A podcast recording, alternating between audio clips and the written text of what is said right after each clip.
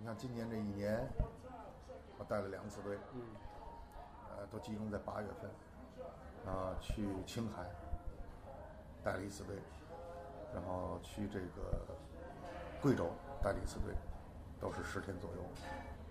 在行走的过程中啊，这个也是这两三年，嗯就发现了一些和以前自己思想上，嗯，有些区别的状态现状。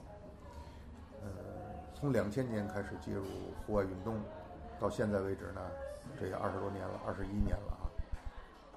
享受这个过程，享受这个大自然带给这个我们的这个心理上的一种冲击感。呃，同时呢，还有自我挑战的一个那么一个心理诉求。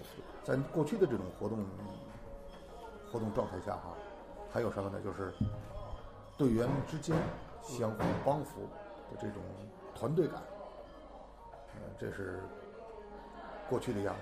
但是这几年过来呢，就发现背大包的朋友越来越少，看到这种另外一种露营模式会越来越多，我就觉得特别奇怪。那这种模式是什么模式呢？就是一种面料做的这个帐篷，然后大多数呢是什么颜色呢？是这种呃深牙黄啊，有的风格呢是复古式的，嗯有的风格呢这个是后现代的。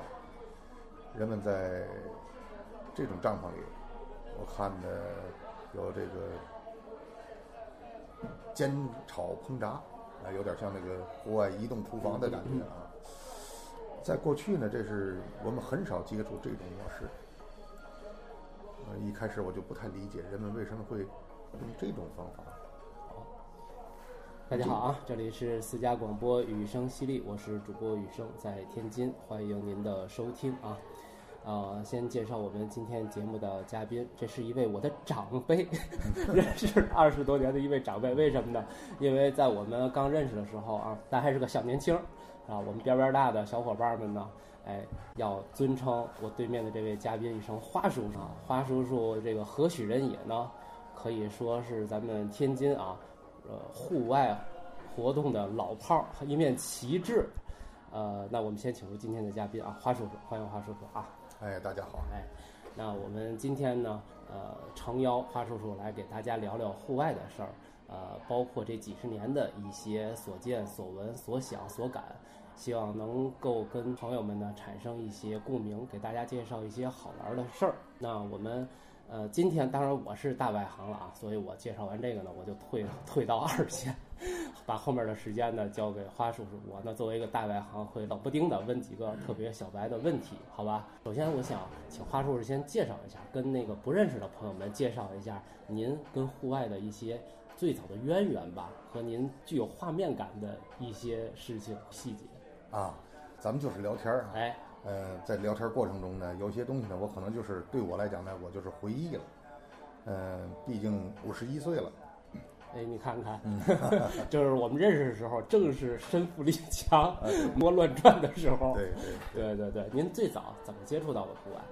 嗯，一九九九年年末，秋天、冬天，然后因为自己的这个工作原因，还有其他一些原因哈，心里当时啊，就是这个这个心理状态不是特别好。然后和我当时的小伙伴呢一起去北京啊爬山旅游，嗯，呃，那也是第一次爬野山，呃，去的什么地方呢？去的是剑口长城，呃，当时的剑口长城和现在不太一样，嗯，也没有人去爬，很少能在剑口长城上看到外来的人，可能会遇上，偶尔的遇上这个这个扛。扛相机的这个朋友，那是玩摄影，但是也很少很少。不像现在这五一十一照片，一看这个人比长城上的砖还多。不是不是不是这个样子，不是这个样子。然后在回程的时候，我们在北京呢，嗯，开车这个往回返的时候，在北京市区，偶然间呢发现了一个卖户外装备，当时不知道这叫户外，嗯，就是卖各种器材的这么一个店。呃，然后我们就进去逛一逛。结果阴错阳差的，就碰到了当时的这个店里的这个呃主要负责人。嗯。啊，后来呢，我称之为他是我的老师，也确实是我的老师。是年长的一个老哥哥。这个店呢叫桑文特，现在怎么样了我已经不知道了，应该还在。呃，线下的这个店现在很少了。然后，呃，这老哥哥呢叫程占群，嗯、那过去的户外运动这个大圈子里啊，那是神一样的这个人物啊。结果呢，在三文特的这个店里啊，我和程占群这老爷子呢，现在叫老爷子，嗯，呃，当时是老哥哥，我们一聊，聊了四个多小时。嚯，回到天津之后呢，我和我的小伙伴儿用了一个多月的时间筹备，然后呢，就在天津做了第一家户外运动俱乐部。划重点啊，第一家啊，第一家第一家，断断续续的，然后呢，就这一路前行吧，在户外的这个，呃，它算称之为行业吧，嗯。在这行业下呢，我就一直走到了二零一七年，嗯，像我这种小白啊，在您的这个户外的生涯中啊，旅行的生涯中，嗯要固定分几个期的话，比如说这初期，您九九年进入到这个行业，嗯，在初期的头几年，这个行业或者说咱就说天津吧，嗯，户外的氛围是一个怎样的一个风貌？天津呢，可能是因为这个城市的因素哈，嗯。呃，相对在思想上要保守一些，发展的速度和全国其他城市相比较呢，要慢半拍。嗯但是呢，它因为慢半拍，然后呢形成一种状态，别人可能又更新了，咱们呢还在持续。然后天津的这个整体户外氛围呢，第一次有大规模的、呃、这种变化呢，是在非典之后。哦，嗯，非典之后，非典之后呢，可能人们对于运动啊，嗯对于这种，呃，因为疫情的因素嘛，嗯。然后对运动可能有一定的认知，嗯。然后呢，介入的这个人群就多了。然后第二次大的大规模的这种啊变化呢，是在零八年奥运会之后，嗯。啊，奥运一结束，然后呢又形成了一个小高潮，嗯。然后再再到后来呢，这就是得说说话得到一一一年一二年了，这时就成一个常态了嗯。啊。然后呃做户外运动俱乐部也好啊，做户外用品店也好啊，就在天津比较多了。嗯然后形成一个一个小群体。呃，当时呢还有这个八二六四，它是一个呃和户外有关联的一个网站哦啊、然后它有个论坛，本身八二六四又在天津，嗯呃，可能当时的这个呃信息量比较大一些，然后呢就在天津形成小氛围。但是到了一一七年、一八年，然后随着当时这些户外参与户外的人这个受众群哈、他的年龄增长，然后给我的这种感觉呢，就是有点停滞不前了，嗯呃甚至退步了，所以造成那个当时我呀是比较迷茫的，嗯嗯然后要出去散散心，结果围着云南转一大圈儿，嗯然后去的俄亚，一七年我第一次去这俄亚大村，回到天津以后啊，我觉得这样不行，嗯然后就是就心里想过放弃这个行业，嗯因为毕竟十多年了，也年龄已经将近五十了，当时四十七岁了，我是七零年的，我说再这么坚持下去的话没有意义，嗯、考虑成熟以后，就毅然决然的就改了行。嗯刚才咱们俩聊天，你还问我，这个现在的这个工作和以前的这个活还有没有关联性？其实任何两件事儿，你觉得风马牛不相及，其实呢，你要是静下心来，把它认真的看，看到它的本质，你就发现所有的事物之间都是有关联的，嗯没有完全独立的两个不同的事物，没有。嗯所以我的现在的现状就是，户外是我的爱好了，不是我的职业了。嗯呃，但是呢，因为我和人打交道，所有人对于户外还是有诉求的。嗯然后我又有这么多年的这种经验，那这个经验就不能浪费掉。嗯那可能在这一年当中还会有那么几次，嗯带着我的客户，或者是主要是我的客户啊，或者是我客户的一些朋友，然后呢，还是在长距离出行，嗯呃，大西南地区、大西北地区这两个方向是主要目的地，嗯，相互之间不矛盾。嗯我想跟你聊的是什么呢？是这么多年过来之后，我我和我的那些小伙伴、老伙伴了，现在是啊，嗯过去比较崇尚的一种呃运动模式嗯或者叫方法，这个逐渐逐渐的越来越少了。嗯就是咱们刚才说的这个，呃，外化形式的转变了。对对对对对，它的形式变了，就是这种重装背负哈，嗯背大包，然后呢用呃徒步的方法，嗯。徒步野营或者徒步露营的方法，然后达到一些心理上的目的也好，呃，或者是行为上的目的也好。那现在呢，参与这种方法的这个人们越来越少了，嗯。他换了另外一种形式，嗯、在朋友圈也好，或者是一些短视频也好，嗯。啊，包括小红书，这个小红书是年轻人的这个，嗯，没错，哎太年轻了，哎反正我没有，哎，我有，哎，我有，抖音我也没有。哎，这这这必须得有，哎呦啊，这，这必须得有。您潮啊您！有呢是一是要获得一定的这个信息量，二一个呢就是说，嗯、我不见得在上面发，但是呢，我可能在上面会学到或者看到很多东西对，啊，这是需求，它是满足需求的一种手段，嗯所以从不拒绝。我就发现呢，现在的这种玩的方法呢和以前确实真的不一样，嗯。以前是被我们摒弃的一种手段，嗯。现在呢成了一种时尚的样子。了。嗯。大家找这么一块绿地，嗯。可能离城市很近很近，甚至就在城市内。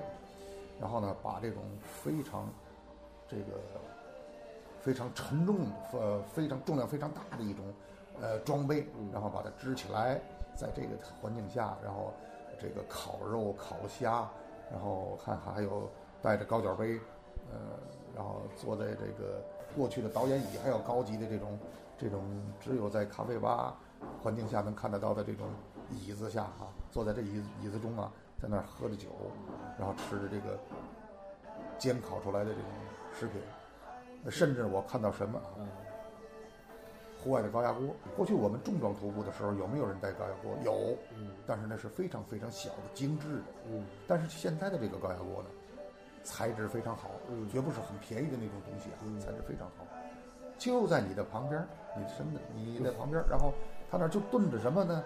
可能炖着牛腩，嗯也可能炖着什么，也可能炖的是这个羊蝎子，啊，还有可能炖的是什么呢？还有可能炖的是这种羊的这个筋头巴脑。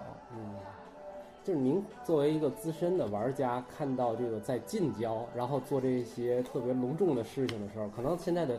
呃，干这些事儿的焦点在于形式，在于拍照片儿，在于发朋友圈了。我一开始是这么想，啊，我一开始是这么想，我以为啊，这个现在的受众群呢，这个大多数这个这个朋友，他可能现在这个需求只是为了拍一些照片发到朋友圈儿，或者是这个通过短视频，嗯然后呢，这个所谓叫分享给呃他认识的朋友。嗯那一开始我觉得这个太肤浅，嗯我觉得这个不太像以前我们重装徒步是为了获得心理上的一种嗯需求，嗯不太一样。嗯，我觉得有点浪费时间。嗯有意义吗？这是当时的看法。嗯，就是您从资深玩家的角度去看这些刚刚萌生的形式的时候，会有一种有色眼镜，或者说心里有一种偏见，这么说合适吗？合适，甚至可以叫抵触，嗯嗯嗯，对甚至可以叫抵触。但是呢，越来越多的人嗯采用这种方式，嗯，而且呢，给这种方式呢起了一个非常非常好听的名字。叫什么哎，有的朋友说这叫轻奢啊？露营嗯啊，有的朋友说叫精致露营。嗯其实呢，这个轻奢露营和精致露营啊是一回事儿。对，哎，他们可能呢也有区分，区分呢就是用的这个装备的呃价值，就是你这套装备值不值钱，可能特别昂贵，那你这套装备呢，呃，可能就是普通一些，但是再普通，我看了看啊，在网上找了找这个相关的信息，那个价格呀也比重装徒步用的东西啊嗯，要贵很多。是不是因为消费人群不一样，它 消费对象不一样？我一开始也是这么想，我以为呢，这个是因为有钱啊，然后经济条件允许，嗯。啊，就是为了展示呢我有实力哎。啊，通过这种手段呢展示我有实力。嗯。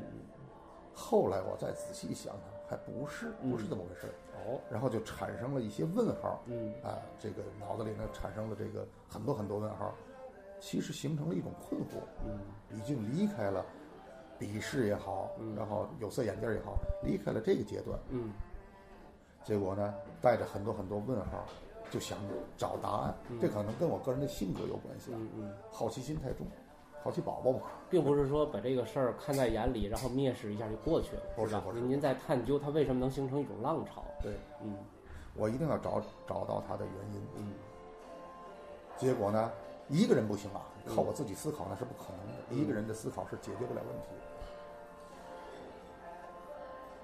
正好偶然间，北京过来老朋友，这都是二十年以上的老领队，嗯然后我们五个人的阴错阳差凑在一起吃了顿饭，嗯有喝酒的，有不喝酒的。你像过去我喝酒，那现在喝不了了，高血压了，啊，一天一粒药了。然后我们聊得非常嗨，就把这个话题就带出来了。嗯。我也没想到我们五个人有共鸣，嗯。每个人都有这个想法上的这种矛盾嗯。和不理解，嗯。和想探知它的原因的这种诉求。嗯。结果我们就把过去剖析了一下，然后又把现在认真的分析了一下，可能是找到了它的这种变化的这个原因，就是它背后的原因。我们几个人认为啊是这样，在我们年轻的时候，二十年前、三十岁的时候，那个大环境啊，信息不对等，嗯你要是想找一些技术上的经验，都很困难。嗯所以很多很多过去的老领队啊，其实是你叫摸着石头过河，然后总结出来的东西，然后现在留存在网络上，有痕迹有记忆，能被现在的人看到。正因为那种特定的环境，每一个从校门刚出来步入社会的这个年轻人，其实骨子里边有一种心理需求，嗯是什么呢？就是总想看清自己，哎、验证自己到底有多大的能力，或者是面对这个社会的有多大的这个适应能力也好，对工作上的能力也好。可是，在现实生活中，没有一个工作环境能够给你提供免责免费的这种机会。嗯那怎么办呢？哎，正好当时出现了重装徒步、嗯户外露营，因为呢，在这个过程中，路途的艰辛啊，环境的这种恶劣，他是否能扛得过去，那完全靠心理素质。嗯当然身体身体素质也是一个很重要的一个条件啊。嗯在这个过程中，他达到了心理需求的同时，他其实还获得了一个什么呢？获得了一个，当时不懂这叫用什么词汇去形容啊，就是人脉圈子。嗯就交朋好友，它形成了一个群圈子，形成了一个群体，就很多朋友成了持续到今天为止，这个一直在走动的是老朋友。是是是哎，他达到这么一个效果。嗯还有呢，就是因为当时的特定环境，人们进入到这个群体之后，相互之间除了姓名和手机号和一些最基本的信息，那至于你干什么工作，你在工作环境下你是什么这个职级，然后你是什么学历，然后这个这些一切一切，没有人问，嗯。他也就没有什么高低贵贱之分，多多少少有点儿乌托邦的样子，吸引了很多年轻人呢就介入进来。现在不一样了，为什么现在不一样了？现在是一个信息非常发达的环境，嗯。基本上可以讲叫信息对等了。嗯。那这个时候呢，人们在心理上的这种诉求或者需求啊，他已经用不着让自己受这种辛苦，嗯然后才能获得，用不上。嗯他通过网络就能达到。但是呢，因为信息量过大，然后现在的这个社会环境下，咱们每一个人呢，无论是年长还是年幼啊，每一个人他面临的最大的一个困惑或者叫问题，就是没有时间，嗯时间太紧太紧太紧。在没有时间的状态下，面对自己的这个家庭、自己的爱人、自己的孩子、自己的老人，甚至包括同学呀、老师啊，甚至一些谈得来的同事啊，甚至客户，他缺乏一种东西叫陪伴，没有时间陪伴。嗯泛泛的说两句话，解决不了任何问题，因为人不能完全靠屏幕之外沟通，嗯必须在现实中沟通，嗯这是人的一种属性，啊，一种属性上的需求。然后才会有更多更多的朋友借助现有的，这是我们几个人分析出来的，借助现有的这种精致露营、嗯轻奢露营这种方法，达到了陪伴家人、陪伴朋友，同时呢，有长时间沟通的机会。人也有需要展示自己。嗯呃，过去的环境呢是你在同事面前展示你，你在同学面前展示你。现在人们的需求是要在家人面前展示你，在孩子面前你展示你是个父亲，父亲的样子，或者在孩子面前你展示你是个母亲的样子，嗯或者你在老人面前展示你我已经成熟了，我能顶天立地了，我能扛起很多责任了。那靠什么展示呢？除了生活中的这些，呃，这个柴米油盐酱柴米油醋茶以外，盐，哎，啊对，好这个之外，还有一种行为上的展示。嗯那可能你在这个精致露营的环境下，你虽然站在那儿，这个烟熏火燎的在那儿又煎又炒又又烹又炸，可是呢，你带给家人、带给孩子、带给老人，它是一种安全的一种满足感。我我肤浅的就是谈一下我对您刚才这段话的理解啊。嗯那个年代人们选择您所谓的那个重装是吧？往大山里去，往人少的地方去，嗯呃登山靴这些帐篷，对呃，还有那些酒精锅、铲子对，这个呢可能是人对自己身体或者说心理向内的一种需求的外化。就是需要通过这种形式来探知自己的身体机能、自己的心理机能是一个怎样的一个程度。呃，当然它也有一定的这个放松的作用，但是现在呢，可能这种向内探索的时间呢，我们的工作啊、各种内卷啊都已经完成了，甚至是超过完成这种效果了。人需要的是一种外化的放松一种社交。这种社交不是咱们呃传统意义上那种跟陌生人的社交，反而是那种跟亲朋好友之间的这种社交要花费的一些心思和外化的一些形式，承担了这样的一个作用。没错，没错。嗯你看现在很多朋友呢，就是说因为工作因素吧，呃，他没有时间陪伴家人，嗯嗯，呃，甚至包括孩子，嗯甚至包括孩子的教育。对，啊，你看太多的这个年轻的父母对孩子来讲呢，这个一旦有点什么问题，马上就爆格了。你看那网上不是很多这个小视频，这个妈妈在辅导孩子的时候就跟疯子啊，就跟疯子一样崩溃了啊。他其实主要因素是什么呢？就是他没有真正的长时间陪伴，嗯。所有的这个状态都太着急了，太着急了我有过体会，太着急了。都在这个柴米油盐这个过程中。嗯嗯嗯柴米油盐这个过程中是没，它是它是生活必须啊，嗯你要否则没法活着啊。就是把该有的东西，就是在短暂的时间内，它就给忽略掉了。嗯环境安全的，然后呢，相对简易的嗯这么一种特定的环境，这个精致露营或者叫轻奢露营，嗯然后蓝天白云，然后绿草地，再加上呢这个点缀一些帐篷这些形式，对？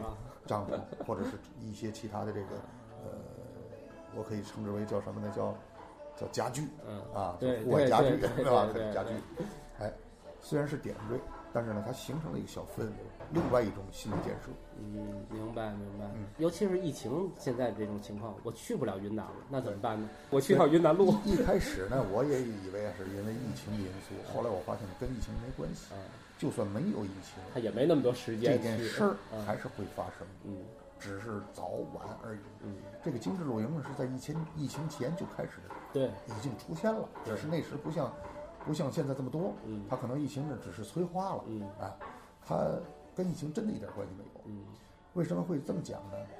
呃，朋友给我发的短视频，嗯在这个江浙，呃，这种精致露营的这个营地环境下，我看到他那里边的人啊，他不是本地人，嗯很多都是来自于其他地区的五湖四海的朋友，嗯他跟这疫情没没多大关联性，他就是享受这个过程，嗯享受这个呃这种环境带给他的一种喜悦，嗯他获得的这个心理满足跟过去也不太一样。那我们几个人呢又聊天，就说到了，除了这种各自属性不同，然后呢产生的这种行为方式不同之外，他是不是还有其他的原因呢？嗯然后我们总结总结，就是过去的这些朋友啊，就是用这个重装徒步玩玩这个模式的这些朋友，他们现在年老了，嗯啊，都最小的估计也得四十岁了。嗯那五六十岁的人呢，他大有人在了。呃，这群这群人，在从出生到成长，他的那个环境是不一样的。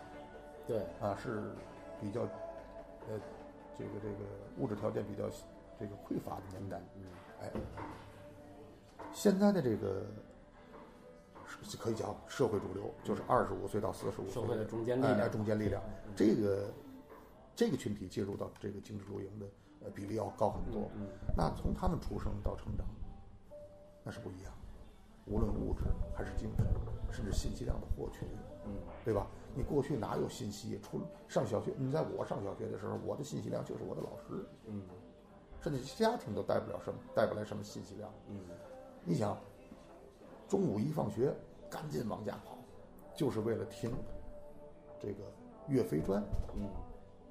刘兰芳的《岳飞传芳》啊，那是唯一的这种获取信息的方法。那现在不一样，手段很多，所以他成长的环境不同，到了一定年纪之后，他的需求，包括心理上的需求，那就是不一样。的。啊，哎，我我听着，我我听出来点儿意思了，就是您的意思就是说，以前的人们物质生活环境也决定了他要想探究自己，想放松，那他只有往更远的地方去，离开自己的街道，离开自己的城市。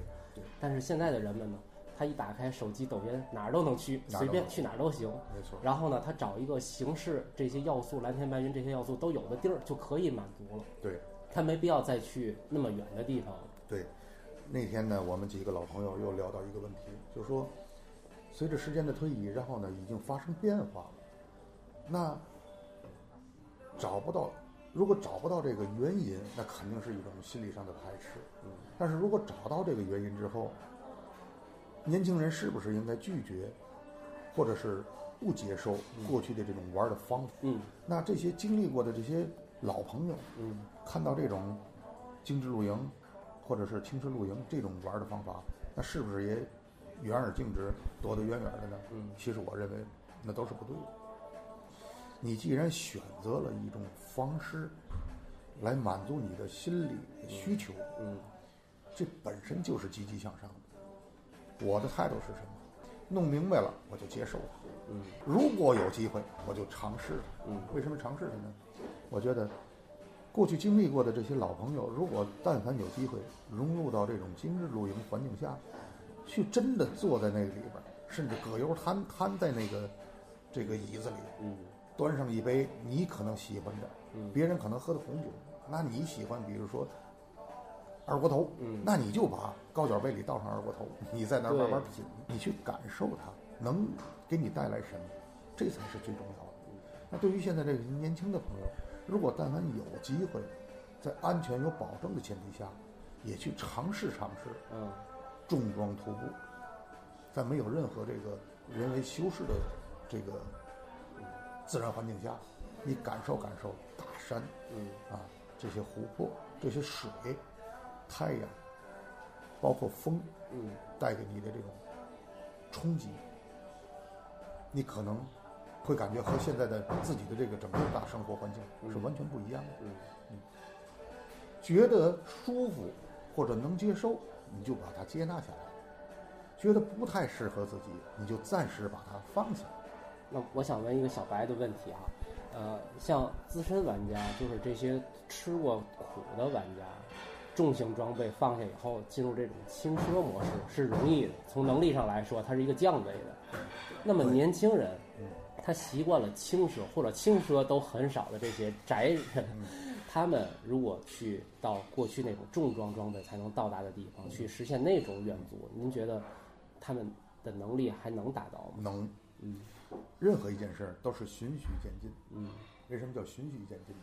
举个简单例子，过去玩的人他也不是一下就走到什么一些特殊线路，啊，当然现在这个对于这些线路呢都有相关的法律规定，嗯。啊，有些线路呢是不允许走了，嗯。那你不要这个去以违法为代价去设计啊，弄百十号民警、狼狗还得对找找你去哎。你像你像这秦岭啊等等的，就是这些线路，人家本身呢，人家当地就不允许去穿越，你还去强行强行穿越，我觉得那叫自私。别出圈儿。对你连法律都不顾，你不觉得自己很自私吗？嗯对吧？咱们别这么干，那怎么办呢？就是尝试自己家庭生活的呃家庭环境的这个这个这个周边一些简单线路，那咱拿天津来讲啊，现在太多的人是什么呢？是一天轻装冀州某些已经修好的栈道啊啊，走一走线路。那你可以尝试尝试，在网上找一些信息，或找一些老领队，那有没有过去的这种线路还可以走啊？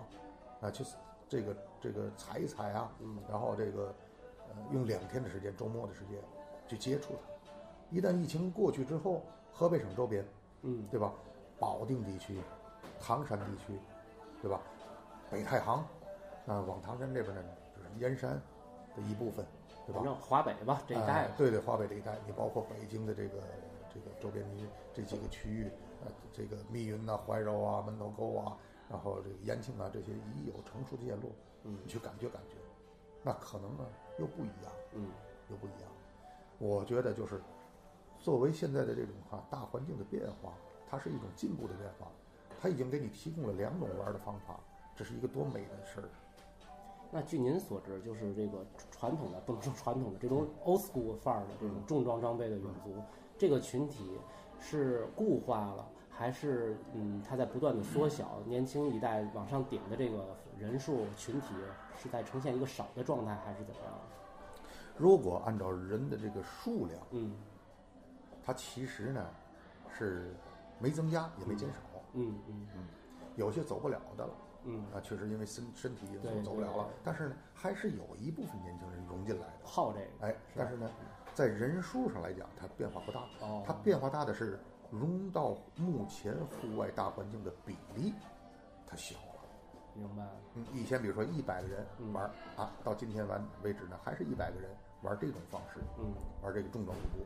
但是现在今天的这个大户外环境，可能是一千个人的明白明白介入了，那这时候呢，这个重装徒步的比例呢就变成十分之一了。所以感官起来好像是少少了但其实具体的人数并没有太多的变化，因为有新来的，也有慢慢退出的。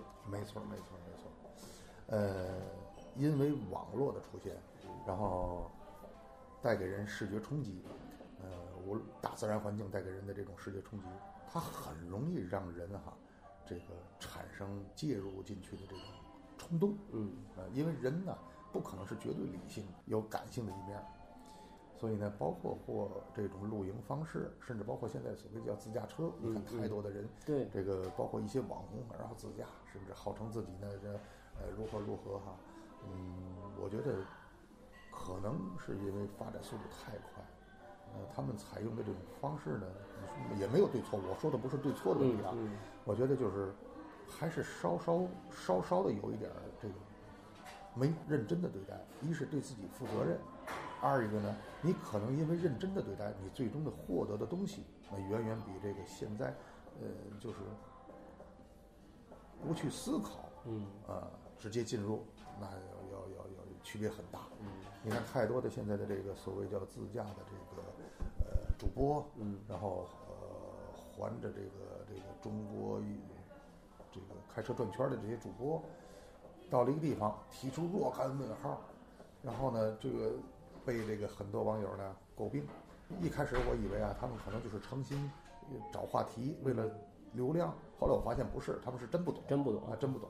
你到任何一个地方下哈，一定要做功课，对吧？你自驾车这个过程中，我要到大西南或者大西北某一个目的地，我是不是应该对当地的地理地貌环境、当地的民族、当地的宗教、当地的民俗，甚至包括当地的美食，我泛泛的做一些攻略啊，做一些功课。我觉得这其实是一个必须的一个准备的过程不。不不不不，呃，太多太多的人根本就不做功课。要是去一个地方，你至少要对那地方有一些对人文环境的了解，地貌环境的了解。对呀、那现在为什么人们会出现这个情况了呢？因为，嗯，他出行未必是他的真心嗯啊，这是第一个原因。第二个原因是什么呢？就是过度依赖网络，可能到一个地方说我找不着，我直接问度娘我去查，啊，这是第二个。第三个是什么呢？就是说我们大环境的变化，就是基建狂魔啊，这个路修得太好了，嗯嗯已经没有任何难题哦啊，没有任何问题，他就能到达目的地了。所以他对当地对他准备要到达的这个目的地，他没有敬畏之心。他去一趟也是白去，可能过不了几天就忘了，那不能叫记忆，也不能叫行为，就是可能以前那种重装旅行或者那个时候出去，他的目的更纯粹，它的属性就是体验这次旅行的带给自己的一个内化的东西。对，现在呢是为了放松自己，或者是为了赚取流量。我去这个事儿本身其实是可以替换的，对怎么都行。但是我如果赚流量了，或者我放松了，就达到目的了。对，它的这个维度角度是不一样的，发心是不一样的能这么说吗？可以可以可以可以这么说。所以他有的时候我就觉得，就是如果要是一个没有内涵的一个主播，然后呢，这个播出来这些东西，呃，太多的人看，他不能真的分享给大家一些东西。对，我觉得他是在浪费公共资源。为什么呢？咱们用手机看短视频，不管是哪个平台啊，用手机看短视频，或者是看某些文章，当然要看文章那就更好了，不管他写的好还是坏，他至少是个文章啊，啊。那现在更多的是呢是靠短视频，那你搜到它了，你肯定得先看那么几秒钟，才能大概三秒钟吧，四秒钟吧，你才能知道自己感不感兴趣，嗯对吧？如果他要是没有任何内涵，他其实在浪费我的这三秒钟，理解吗？因为山都是一样的山，镜头里的山都是一样的。这就是浪费公共资源。嗯，这是现在当下，同时还把这个真正有才华的人，或者是真正这个有有状态的人，给淹没在这种，呃这种这个怎么讲呢？这种大环境下，嗯，你想搜到一个还我看我觉得有产生共鸣，或者我能学点东西的这种视频，你几乎找不到啊！现在都已经被淹进去了。淹进去了，太多了，淹进去了，嗯 挺有意思的。咱们说完人了，咱们说说地方。根据咱们刚才聊天的这个过往经历，如果咱们换个角度，嗯呃，比如咱们是那个山，咱们是那条河，嗯，对这个社会这二十年的变迁会有一种什么感觉呢？就是来的人是不是一直都在变？然后您现在是高兴他们现在的人了，还是不高兴？如果假设我是一座山，嗯或者呢我是一个湖泊，嗯或者呢我是一条河流，嗯甚至呢我可能是一棵还在长树叶的树。嗯经历这个二十多年，对我来讲嗯是麻木的，因为你总在变化，我已经没有感觉了。嗯。我为什么这么问呢？因为特别巧，前两天的一个朋友聚会的场合，呃，有一位朋友说他前些日子呢去了一趟这个西南方向的一个旅行。嗯他呃当然他是非常有深度的一个朋友啊，他就在那儿想，他他说我这一路看的风景修的都太漂亮了，跟您刚才说的基建的太棒了，嗯那个山路那个山脉，嗯呃。都是一样的，就是到哪个地方跨入哪个省了，马上就是当地的特色。一进下高速，两边的山啊修的也是那个特色，公共厕所修的都跟景点一样。包括这个这个这个呃，包括这个路灯，哎，对，就是这种装饰啊，特别的硬，嗯 就是特别感觉你咱们国家真是有钱了。对，软的东西特别少，对吧？对，他就感觉就是，如果都这么漂亮的话，那我看照片也行。嗯所以我就想问，如果是咱们是那座山那棵树的话，会不会欢迎自己有这样的变化？对这个时代的这个变迁，对这个时代对自己下手，把自己打扮成那个样子，是一个什么样的心态？它是这样哈，山水就是有你，它也在；没你，它也在。你今天来，它在；你五十年之后再来，它也在。所以呢，他不会有过多的感悟，只能是盲目，嗯因为他是被动的，你是主动的，他是被动的。那这个时候呢，你的朋友提出来这些问题呢，打过去就有，嗯到现在更严重了。我给你举个最简单的例子，很多有特色的文化符号，嗯就慢慢慢慢随着这个世界大同就消失了。嗯它这种消失啊，有些东西不是人为可以这个能改变的，嗯但是你能不能让让它就是通过一些手段让它延缓呢？啊，可能能有。我说怎么叫可能能有呢？举个最简单的例子，大西南、大西北，它是少数民族地区，嗯那有不同的文化存在。那人们为什么要去旅游呢？除了自然景观之外，就是人文景观。对，那这人文景观带给人的冲击，啊，或者换一个比较俗的称呼，就是好奇，满足这种好奇心，啊，它才能起到一定作用。那这时候，什么叫世界大同了呢？为了应付或者应和这个旅游传统旅游的一种行为啊，呃，一种心理需求啊，他们当地的行为都变了。我给你举个最简单的例子，你现在如果去大西南任何一个省份、任何一个景点儿，啊，或者是呃成功的景点，或者是刚刚开始开发的景点，然后你在当地吃饭，如果这个人多，你会赶上一种什么东西呢？嗯就是类似于像唱敬酒歌的那么一个嗯呃仪式感。嗯呃，一群女孩子，然后呢，或者是小媳妇儿，嗯然后呢，这个所谓的这个简易盛装，嗯然后呢，拿着这个所谓的这个酿的米酒，嗯啊，那其实都是工业品。然后呢，他唱各种歌，然后他灌你，拿着筷子，然后呢，夹一口菜呢，他逗你。我告诉你，这个东西啊，是从旅游开始有旅游才有的，嗯，设计出来的一种玩意儿。它是为了你要看到这个，它而现实真正。的现实生活中，这东西没有。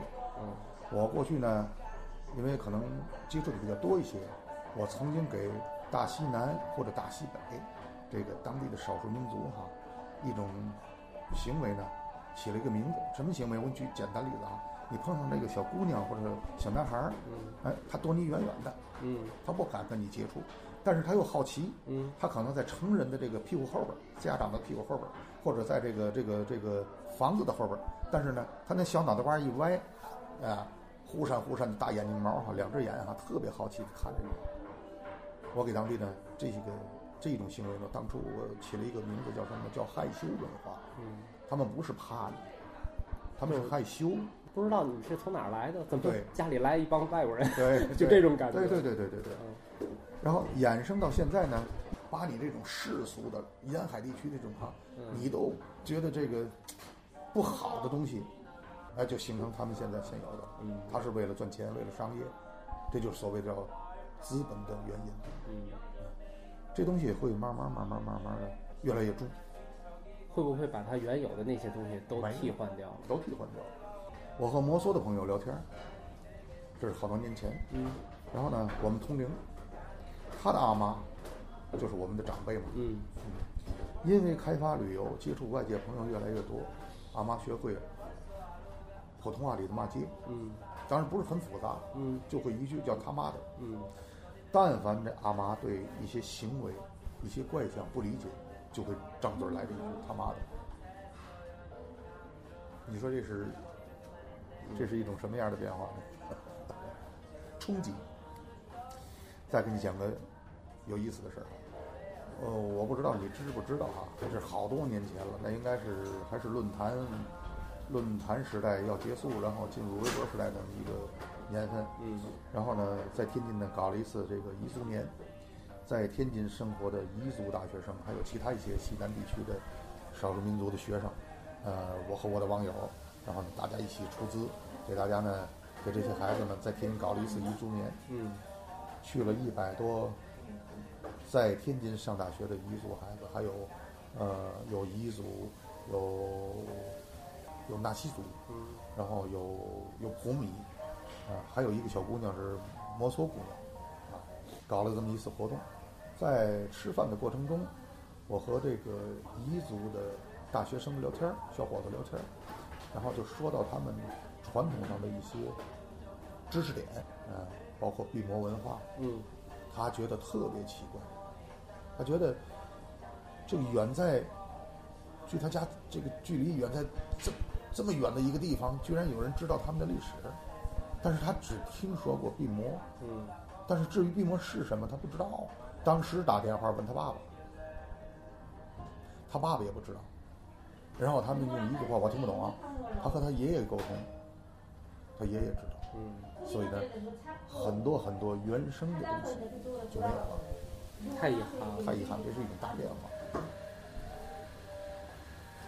所以有些东西是不可避免的，但是呢，我觉得就是说可以去理解它，因为有些东西不是咱们脑子里想我能让它存留，它就能存留的，因为毕竟活着才是第一要素，对吧？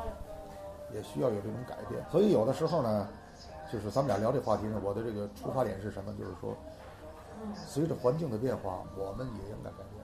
我指的我们就是我们这个最早年这个这个年哎这个年龄段的这些人需要改变，嗯不要去排斥，不要去这个么讲呢？但是我觉得您这种就是您这个群体其实是赚着，因为您经历了就是两种玩法，还有就是从开始到整个的这个变迁的整个过程，您都是亲眼看到的、见证的你看。，这就是一个点或者叫一个话题。嗯那这个年龄段呢，是经历了这么一个二十年的一个过过程。嗯那这个过程中呢，可能现在的年轻人就再也没有机会去感受了。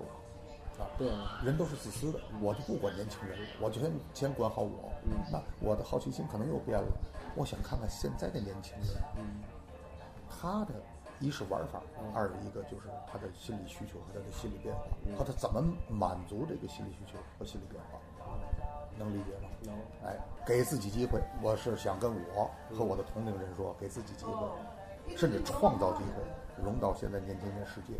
哎，我突然意识到，您的这种呃，想跟年轻人就是了解他们诉求的这个心理，和您当年想去探究大山的是一回事儿。是一样的。对，这就是人没没变。叫什么“江山易改，本性难移对”，对是吧？对对您就是这样好奇的。真的没变，真的没变。你包括现在很多朋友啊，他可能因为个人因素，呃，也没有时间沉淀下来去静思这些东西，然后看到一些新鲜事物之后，他排斥，他拒绝，他其实不是真的排斥或者拒绝，他其实是因为好奇，然后得不到答案，他才会出现现在的这种这种状态。就是嗯，或者说也是一种变相的，您刚才说的那种害羞文化的转化，就是我固守在我的的老的玩法里面，然后看见新的呢，可能很多人就不再探究了，就我就玩我的吧，或者我看不起你，但是您就是还是在探究这个东西，其实呢，更多的朋友是和我的心态是一样的。嗯嗯只是没沉淀下来，把它就是经过思考，嗯把它弄明白。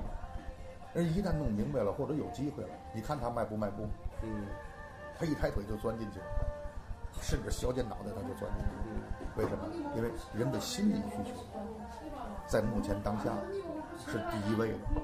因为现在的人他不愁吃不愁喝，他不会因为吃喝问题啊生存问题然后受不了，他现在受不了的是心理。所以他一旦感受到了，哎，也挺轻松，也挺好玩的，他可能也会很接纳，或者甚至是过多的参与了就，那当然，嗯，在我的这个认知里，其实没有纯的宅男宅女，嗯就是所谓现在当下一个比较流行的词汇叫叫叫，我想啊，比较外向的叫社交牛逼症，对吧？嗯然后比较内向的叫什么叫叫社交恐社交恐惧症惧症。其实，在现实中没有社交恐惧症，为什么呢？因为人的这个根本属性是动物，是群居动物。人是群居动物，他有这种社交的需求，只是多，有的人多，有的人少，所以我不认为在真正的这个现实中有社交恐惧症这么一个状态存在，是因为他没找到他的这个方法。如果但凡符合他的心理，你看他社不社交？他不可能不和人打交道，怎么可能呢？那是骨子里的东西，那是不能自控的东西。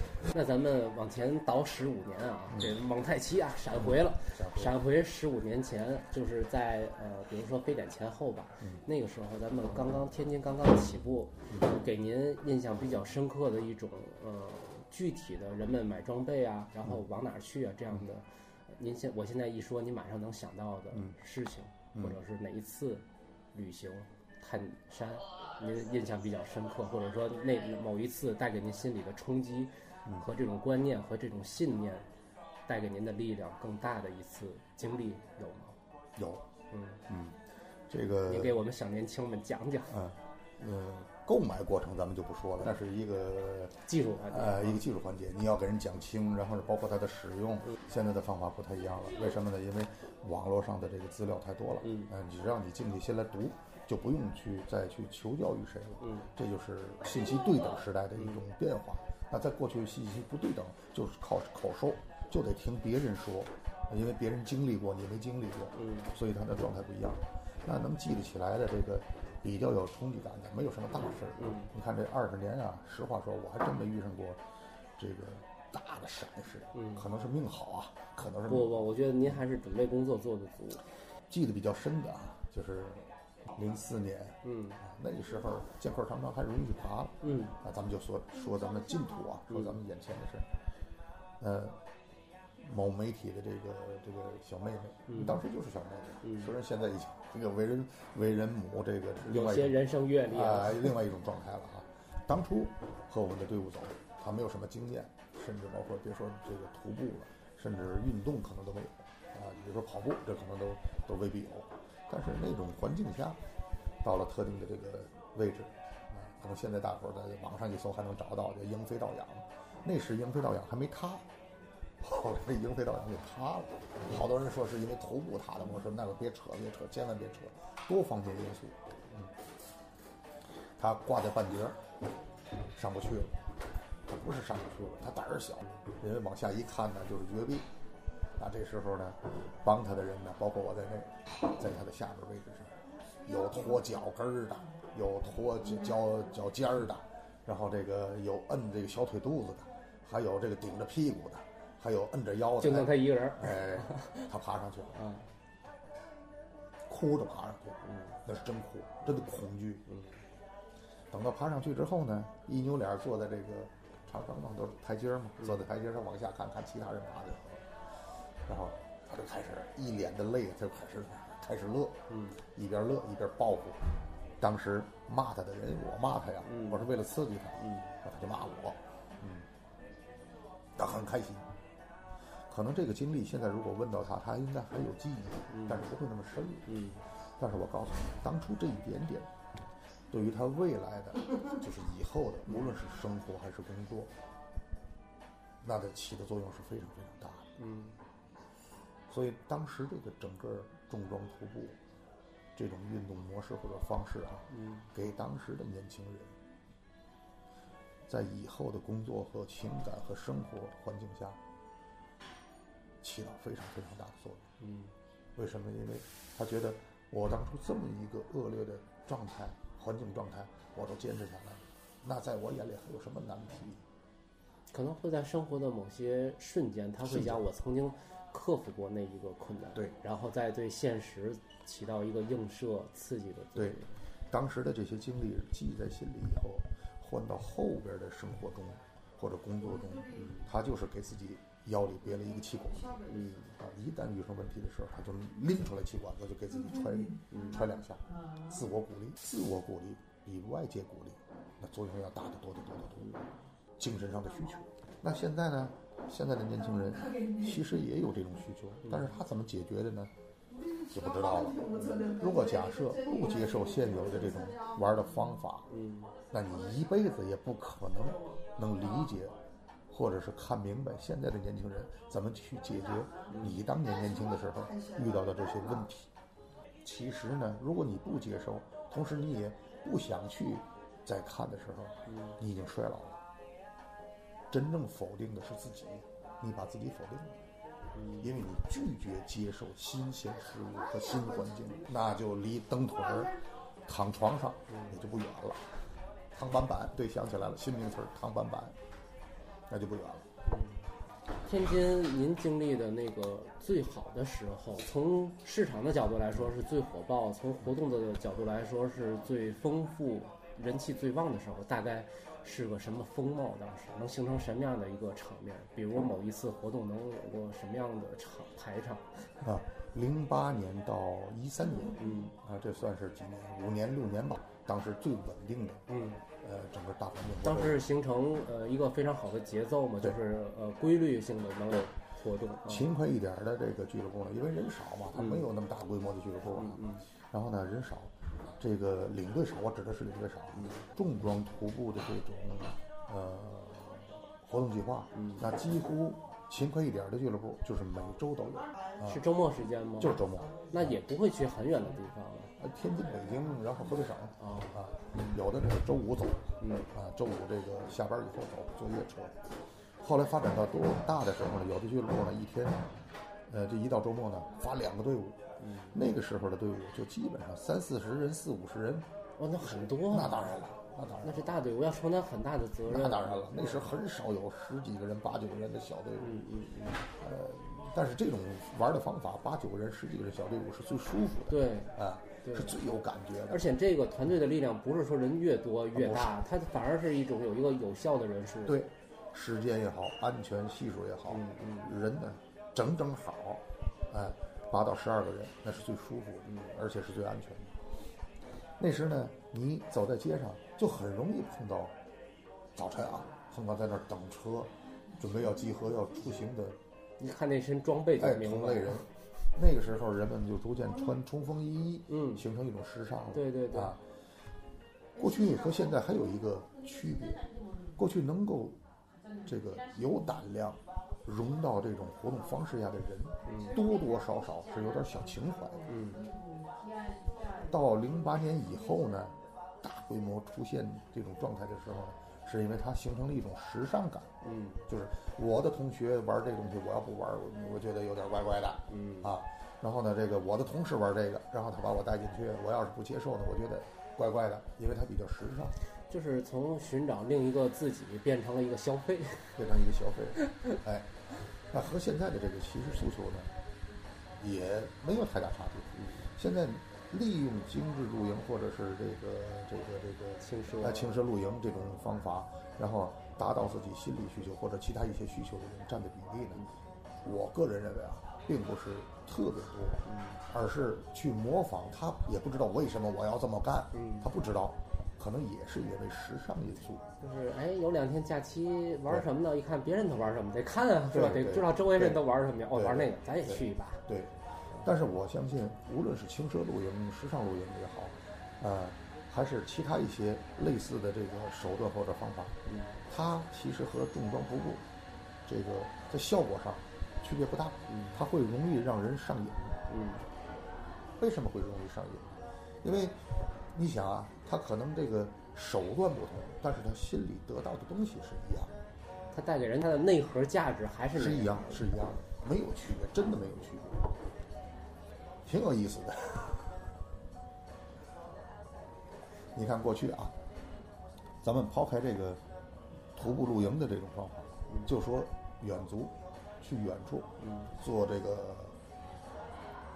长途车，一个县一个县的倒，或者一个乡一个乡的倒，嗯甚至有时赶上那个长途车到什么程度，除了喇叭不响，这车也没有不响的地方。嗯一上车呢，语言又不通，开车的司机那时还有卖票的，知道吧？开车的司机也好，卖票的卖票一般都是他媳妇儿，就是两口子承包嘛。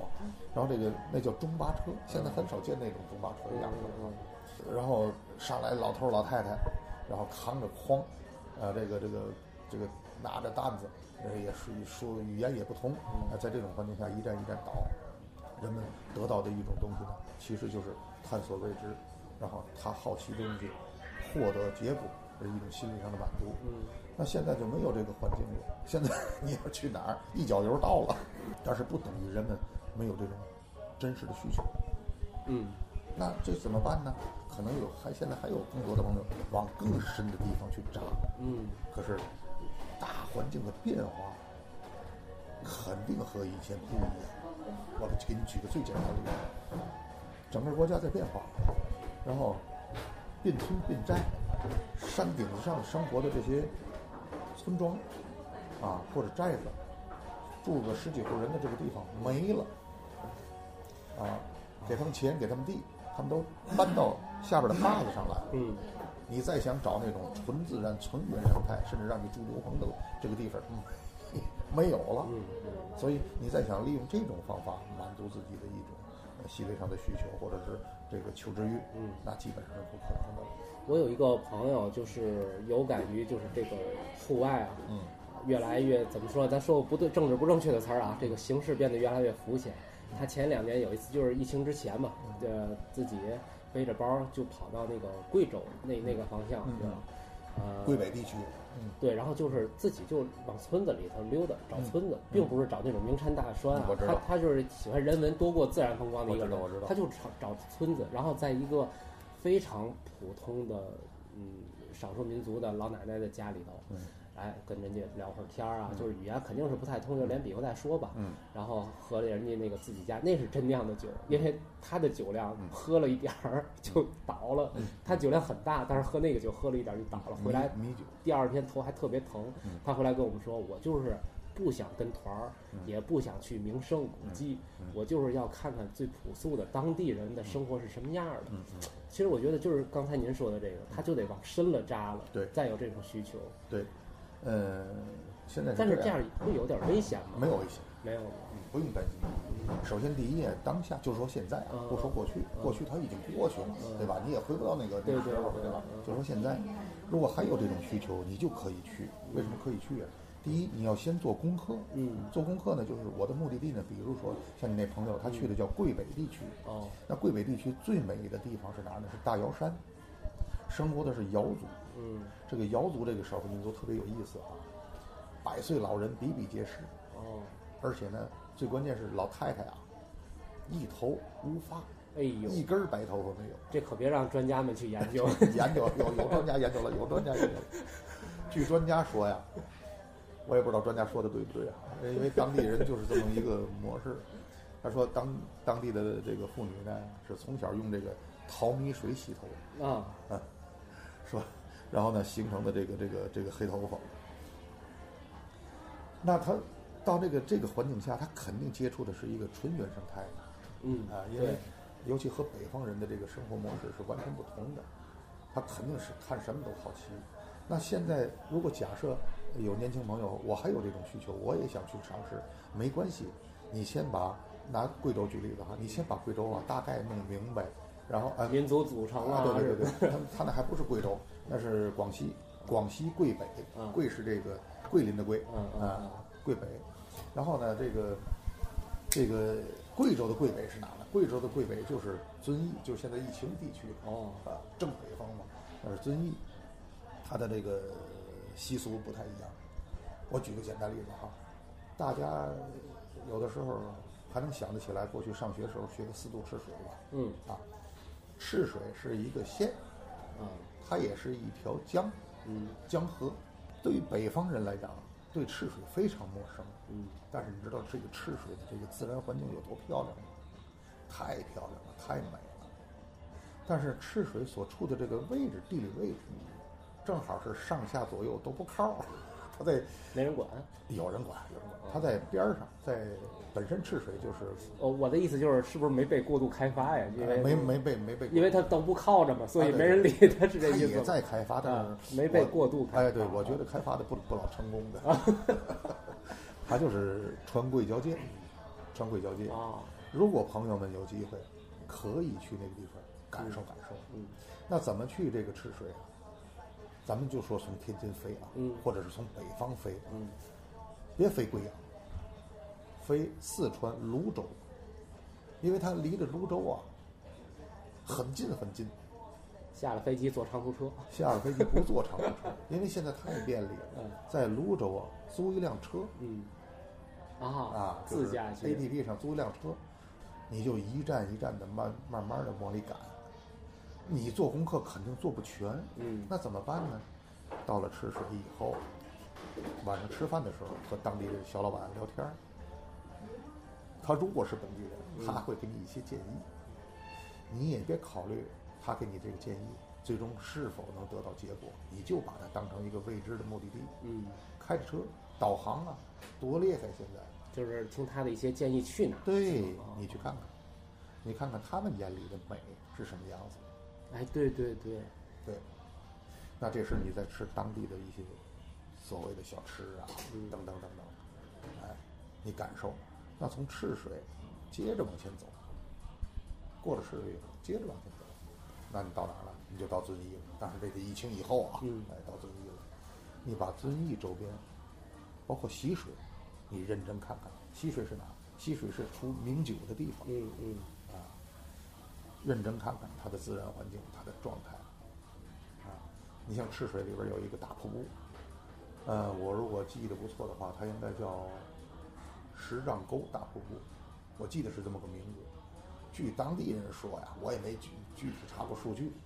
当地人说，因为我到那个景区看了，一呢，它确实是真的没有游客，没人，嗯，推广不利。这太好了，这个，当地人说，比这个黄果树瀑布啊仅窄一米，呃，其实比黄果树瀑布确实小一点儿，但是对北方人来讲，这个大瀑布太漂亮，开眼了，开眼了，太漂亮了。然后一步一步的就往这个贵阳方向走。嗯，如果有你当时租车能有异地交车，可能费用高一点儿，但是你从贵阳返程，你这时候呢，你有限的假期，比如说七天，嗯，比如说这五天，你就能充分利用。对我，你看我虽然很少旅游，但是我是属于那种希望深度游，不不要那个，呃，怎么说呢，在一个地儿待个两三天就换掉。我是想在一个地儿一待就待一个礼拜，跟每天就跟当地人一样的，穿着拖鞋出去啊，找找早点呀、找找吃食啊，看看附近的自然风光那种。那就找比较小一点儿的，呃，小县城，规模小的对对对。就是那种感觉，就不不要我是游客，我就是这儿的一居民，我应该每天怎么过日子？我就希望过那样的。你在咱们这边儿啊，你是找不到这样的小县城。已经没有，咱们这儿抄起来一个县城啊，可能在其他国家呢，那就是一个都市，人口太多了。而且千篇一律，您感觉到了吗？最近城市化都同质化了。没错，没错。那找这种小县城呢，机会很多。嗯，贵州有，四川、川西北有，然后这个云南的一些地方有。我给你举个简单例子哈，你说如果但凡我有机会，我冬天走，你可别夏天去，夏天它会热。哦，那冬天去，我就去两个县城，啊，一个叫绿春，一个叫江城。你从昆明下了飞机，租个车走，往那边开，啊，然后呢，给自己设计一个不不走回头路的环形线儿，嗯，然后呢又开回来，你就在绿春这小县城住一住，你的感受绝对不一样。嗯，这个小县城非常非常小，就一条街，啊，你走着走呢，大概用个个把小时，从这头就走到那头。它在山脊上，嗯，真的在山顶子上。如果你要是带着无人机，你得飞出来，在一从无人机的这个视角上一看，嗯你会觉得怪怪的，非常非常极端。那那就是旅行的意义，对就是要看你不是你生活原来状态的一个东西。没错。如果假设你正好赶在这个时间段还好，你很有可能碰上当地的婚礼，你就和主家沟通沟通，他们热烈欢迎你参与进去。但是你别白吃啊，蹭吃蹭喝，给人家随一份份子，嗯嗯，按照当地的这种方法，那感觉不一样。如果你是个外向的人，你再逗逗新娘，啊，别别别逗新娘，你逗逗新郎 啊，你逗逗新郎，那你肯定感觉不一样，真的不一样。那很多爸爸妈妈就会问，这时候安全问题有保障吗？有保障嗯。为什么你刚才一直你说这安全问题，这个说的别的话题给岔过去了？嗯，在目前国内啊，咱们这个天眼系统超出正常人想象，哦，嗯，这是第一。第二呢，不会出咱们意想不到的问题。为什么？因为现在在国内啊，犯罪成本太高了，嗯，没有人傻到了，几乎你碰不上。而且如果当地都是常住人口的话，也没有人去犯这些事儿，对吧？都是正常的居民嘛。对你最多最多会可能在一个烧烤摊儿吃着饭，啊，你也要尝尝当地烧烤嘛，嗯，啊，吃着饭，这时可能会有上年纪的酒鬼，喝完了他过来跟你搭腔，啊，愿意跟他聊就聊，不愿意跟他聊呢，就跟老板说一声，老板就把他赶走了。哦，就这种你最哎，多划重点啊，划重点啊。你最多最多也就是遇到这样的人，啊，其他的什么说你瞅啥，瞅你咋地，这种不可能出现，不可能出现。那除非你要招灾惹祸，嗯非得这个欠儿欠儿的，那就不行。前提是学会尊重。嗯，那怎么去尊重呢？微笑是尊重的最佳手段。见谁，都笑么唧唧儿，哎，这句话说的特别让人感动。真的，真的。这不光是国内旅行，就是你全世界都通用的一个表情语言。对对，因为有的时候语言不通，嗯尤其上遇到上年纪的人，他不会说汉话，嗯呃，甚至包括他们的这种啊半汉话，他都不会说。举简单例子哈，那你到了昆明，那你和昆明当地人呢说普通话，你会听着，哎，怎么和我说的普通话不对，不不太一样呢？其实他说的就是脸谱，嗯但是可能遇到一些老人呢，他只会一部分这个普通话的词汇，嗯那这时候呢，那才有意思了。你是连比划带说，可能你们交流的一个主题呀、呃本来咱们俩人用一句话就能沟通了，那你和他沟通时候可能得用半个小时。嗯，乐趣所在就在这儿了，就在这儿了，这就是区别。但是呢，现在的太多的年轻人呢，他他可能就没有这种想法。他为什么？因为在他的生活经历中啊，他从没有过这样的经历，甚至没看到过这样的经历，所以他就没有需求。真实中是没有需求。他以为在短视频看到的别人传播的信息，哎，就满足他的需求，其实那是错的。自己不真正的亲身的去体验，只是别人的，那是不对的。因为别人在录视频过程中，不能真正的表达他真正的全部的嗯内涵。嗯然后你看别人的这个视频，然后你觉得兴奋，其实那是在吃别人已经嚼过的东西。嗯嗯这是我的心理，亲身去体验，而且现在和以前不太一样，在哪儿呢？过去信息不对等，你要想做功课，就是这个在出行之前做功课，实际上是很困难，甚至包括你到图书馆去查一些相关相关的资料，就是这个读万卷书，然后行万里路。那有的人呢，可能就是因为经济条件还有其他一些方面因素吧，或者时间制约，是行万里路回来再读万卷书。现在这个时代不一样，你用很短的时间做一定的功课，你就可以走，一边走一边学，行万里路的同时读万卷书，嗯读万卷书的同时行万里路，这就是信息对等时代。嗯时代不一样，所以他的行为方式也不一样。嗯但是诉求是一样的，就是你要亲身经历，而不是道听途说。这就是这个一开始咱们说这个话题哈，就是重装徒步，还有这个精致露营，他们之间是矛盾的吗？它不是矛盾的，只要你想去尝试，嗯，就尝试，一定要亲自尝试，你才能感受或者要体验到现在的这些年轻人，或者是现在的这些设计这种活动方式的朋友，他到底享受的是什么呀？嗯哎，一定要给自己一个介入的借口，对，生活才是丰富的。你说的太棒了，还是得亲身实地的去做、去实践、去感受。没错，对你总不感受，你就觉得自己感受不了，你的身体机能就退化。没错。其实，在路上会遇上很多很多东西，很多事儿。呃，曾经我们几个人呢，这好多年前，去这个独龙江，呃，怒江独龙江，那个时候呢，就是当时还叫六库了，这个州的这个所在地还叫六库。然后我们从六库呢坐长途车，然后一个县一个县往前倒，嗯，就没想到哈，我坐的这个中巴车的这个倒数第二排，嗯，车停到这个休息区，就是其实就是一个小卖部，旁边有个厕所，嗯然后呢，不得方便方便嘛，司机也要歇歇脚。我就没想到坐在我的身后，一个老太太，一脑袋白发，戴着一个大檐儿的这个这个女士的这个遮阳帽，嗯然后穿着一个连衣裙，那是夏天啊，穿着一个连衣裙，然后拉着个拉杆箱，穿着一双塑料塑料的凉鞋。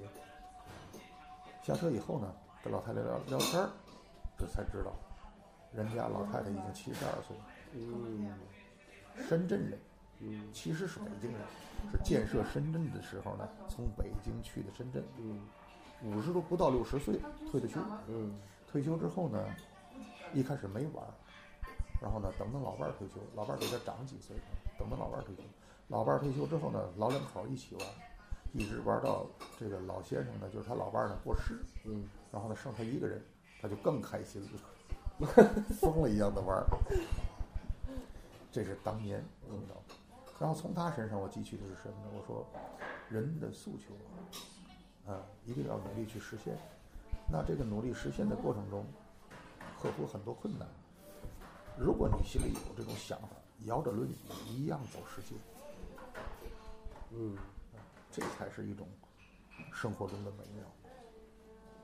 你看，咱们聊着聊着啊，嗯，虽然您刚才说您对现在的这个变迁持一种肯定的探索的态度，没有看不起啊，已经过了那个鄙视戴有色眼镜的阶段，但其实还是聊这些，呃，您过往最黄金的那段职业生涯的时候，我觉得您个人是更有生命力的、神采奕奕的那个状态，说明那段时间给予您人生的那个营养也是更多的，非常宝贵的。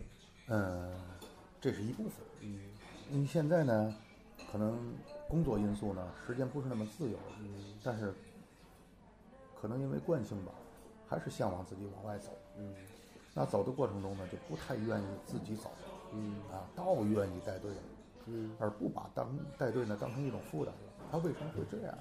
是不是有一种带着人们玩的这种感觉？对，在走一个线路的时候，别人走呢就是看自然，哎呀，湖泊，嗯哎呀，树绿色啊，美，空气，然后美食。我不是，我在走每走一个目的地，我都会和我的这个队友分享很多我这些年获得的知识，包括他的宗教，嗯他的民俗，包括一些这个书本上看来的东西。可能我在整个过程中，我的享受就是两个字：分享。我就觉得这就够了。有一种就是不是好导游就当不了好领队的感觉。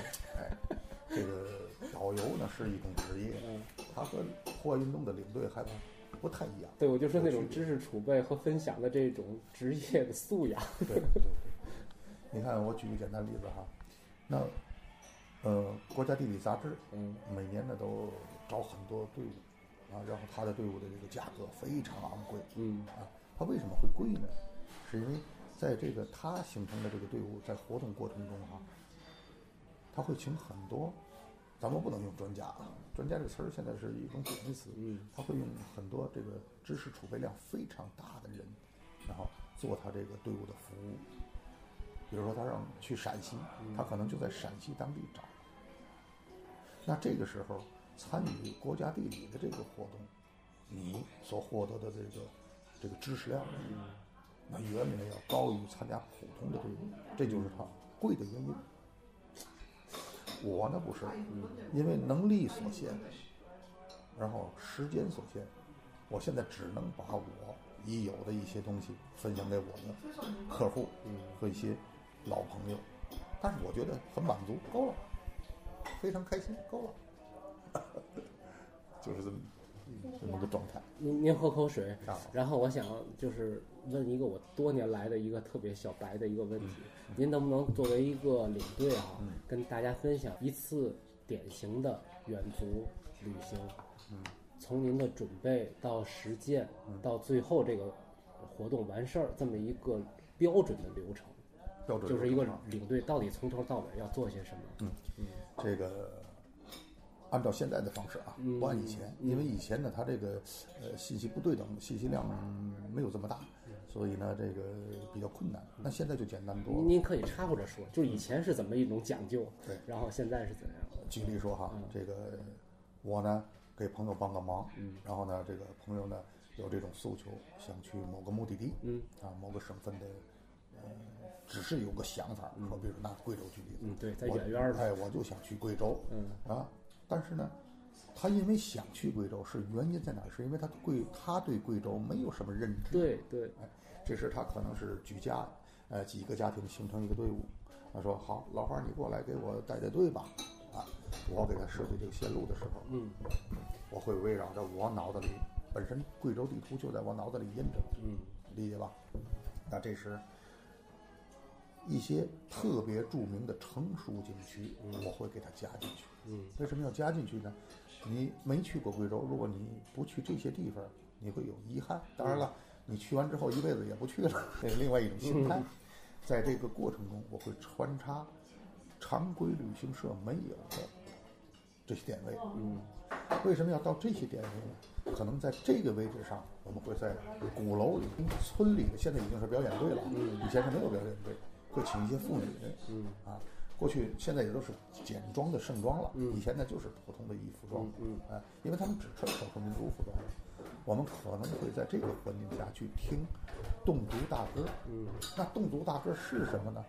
我在我这个活动过程中，我给你讲解，嗯那是一种这个非物质文化遗产，是全世界最精美的和声，嗯它真的很有震撼力。在这个位置上是要干这个事儿，嗯那到另外一个位置上，我们干嘛呀？我们要享受一种美食，而这个美食绝不是你在城市里能吃到的，当地城市里吃到的。当地城市里吃到的这个美食，只是形似，它的内涵没有。嗯为什么没有呢？因为它的工业化，理解吗？就是它进的原材料全都是有人供货了嗯嗯嗯，啊，是有加工作坊做的。今天来多少摊儿，我得提前备好料啊，哎都是那，种我们去的是纯原生态。嗯啊，那把这些点位给它加进去，我让它既有一个传统旅游的样子，然后又有一个和户外相关联的这些内容，嗯，其实就是两者结合在一起了。嗯让他走一圈贵州回来以后，一定让贵州在他的内心深处扎一下根儿。未来他在给他的朋友做介绍的时候，嗯他就是一个信息的传播源，达到这个效果，嗯那才是达到旅行的嗯这个这个目的。那我在这个过程中，我会查阅什么呢？因为网络太简单，拿手机就比划了。我眼神不好，我现在这个花了，眼花了，我就用电脑去查，啊，电脑字大呀，对吧？我把它放大放大，那就会查从 A 点到 B 点，距离，嗯现在是什么路况，然后呢，我给它这个这个呃，包括时间，我给时间再放宽一点，因为我们现在享受的是慢旅行，嗯。不是这个三点水这个慢，就是慢节奏的慢，我们要慢慢的走，嗯。去感受这个过程。哎，时间、地点，包括住宿，那我会根据客户或者是朋友嗯。他的这个实际情况，他的经济条件有大概的经济条件，嗯嗯然后呢，包括他这个家庭的这个这个一种习惯，嗯。我去安排住宿，也可能是住在现在比较时兴的这种高档民宿，嗯。啊，也可能会住在这个咱们认为的这个这个比较传统的农家院儿嗯。啊，呃，或者是比如说到这个特定的环境下，他没有这个应接能力了，我可能会和当地的朋友打招呼呢，分散成几个家庭，嗯。住到这个这个这个当地家家里哎家里，但是也是付费的，因为任何人给你提供这个这个服务，你都要付包括。那当然。哎，对对这时整个活动都回到天津，全都回到天津以后，大家会在群里相互的总结一下，嗯哎，你的感受。现在的人不像以前了，以前人每次活动回来之后要分享图片发帖子啊，然后呢写文字嗯啊，然后写游记嘛，过去叫游记嘛。对现在写游记的人少了，因为现在人们时间太紧了，他没有功夫大篇幅的阅读，只能用短视频或者照图片的方式啊、去感受，去达到这个分享的效果。啊，即使这样，也让有大家有这么一个过程。嗯那下一次，如果还有这个出行的时候，他又有想法了，他找的还是你，为什么呢？因为他跟他觉得跟你这个很舒服，习惯了。而现有在目前从业的这些领队，有没有这样的人呢？有，但是比例小。为什么小呢？因为他很多人他不是这个，就这么说吧，就是过去他学习的时候呢，他没有这些条件，他也他也不知道这些方法啊，再加上急躁，然后就形成一个我带队走了，我享受的就是一个蓝天白云。那蓝天白云到底是什么呢？如果没有人文的存在，这蓝天白云值钱吗？嗯对吧？享受了一半儿，一少半儿，那一多半儿，就根本就没得到，没看见没看见。嗯而且呢，在行程过程中，你不知道什么时候就遇上惊喜。嗯好多年前，我带队去青海，然后呢转这些地方，特定的这些点位，阴错阳差赶上了当地的这个著名的一种这个这个节日五月会。生活在国内所有地方的，甚至国外的年轻人，藏族的年轻的男生女生，说年轻三十多岁啊，四十多岁也叫年轻了，对吧？都要回来过节，就跟咱们过年一样。嗯没有外人，阴错阳差我们赶上了，啊，然后我拍的视频，但是我拍摄技术实在太烂了，嗯拍摄的视频，整个这个过程中，包括他的这个人在呃环境下跳舞，然后一些仪式感，那我的整个队伍是看不懂的。嗯让大家先看，因为阴错阳差赶上了。嗯看完了之后，我再用我有的知识给大家讲解和分析他们为什么这样。这就是在形成过程中经历之后后边一段填充的内容。那这个领队应该具备什么呢？博览群书，嗯，同时验证书里写的东西。又回到刚才说的“行万里路，读万卷书”的事儿。骨子里得对这东西啊感兴趣，嗯你才能做到这个这这份工作。对，如果只是把它当工作而已，很难坚持下去，嗯很难很难。因为到今天为止，国内的这个领队，他也不是一个纯职业领队，太少了。对，您刚才说的这个，其实就让我想到，嗯，从业者有的时候不一定是玩家，这两个有的时候是竞合的，但有的时候是分开的。对，有的是拿它当工作，我对把这人安安全全带回来对，就算完事儿。当然了，那是第一前提，啊对，这这是必须的。但是有的人就，呃，附加的东西他就不再想，可能现在人也没有这个能力让自己去想，也没有这个意识、意愿。我还是觉得哈、它主要因素就是因为节奏太快、太紧张，他沉淀不下来，所以他也发现不了这种需求，内心中的需求他发现不了，他还没来得及去想，嗯，下一件事儿已经顶不上来了。对他可能人在青海，脑子里想的是去湖北的事儿。没错，很有可能，很有可能。所以现在人们呢，就是可能会采用一些呃形式上的手段，嗯，来弥补这个呃真实的这种啊心理上的需求。我记得之前，嗯，还是很早的时候看您一些分享或者带队出发的去，嗯，不是去旅行了，就是去扎营、去纯户外的那种徒步的一些活动的时候，您和毅哥有的时候还要去提前走一遍线路。对，所有我们过去走过的线路都是提前踩线儿。嗯啊，那个是之前也是在网上或者是有朋友走过这个线路，咱们才去选择。有的是，有的不是。嗯啊，你比如说上兴隆，嗯兴隆很多线路没人走过，啊，那就是有的呢是我和三虎，你还记得三虎吗？记得记得哎三虎现在倍儿胖啊，嗯 呃，我觉得比我瘦点儿有限。然后这个都是过去我们一起踩出来的线路，嗯也是看着走嗯啊，这个有感觉就走一走，然后呢发现又走不通了，我们就回来了，不会冒险。呃，啊，我们的性格就不是冒险的性格，对，不会冒险。然后呢，就在考虑当地的地理环境，然后呢，把它设计成一个大家需求的一个线路产品。那个时候的徒步好像也不会去很远，就是河北省最远也就是找个山有水的地方。呃，几大因素制约。第一呢是时间，嗯呃，没有时间。嗯，过去上班不像现在，一开脑门我不干了，辞了。这这十几个人可能就是六日说好了出发，对吧那？个年代谁敢辞职啊？我记得是周六早上特别早就走，对周日下午就回来，对那种。啊，这是其一，其二呢就是经济条件制约。嗯，啊，因为过去出行的成本远远高于现在。对对对啊，这个一趟回来之后呢，呃，这个挑费非常大嗯啊，呃，投入呢占这个自己的收入这个占比啊是非常非常大的。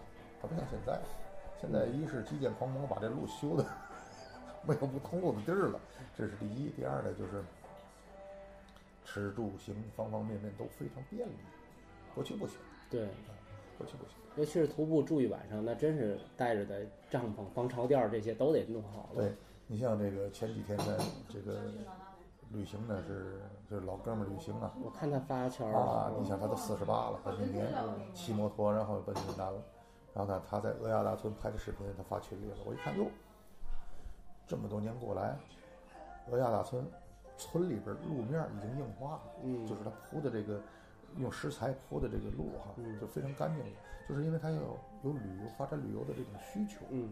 那过去的鹅亚大村是一个什么样子哈？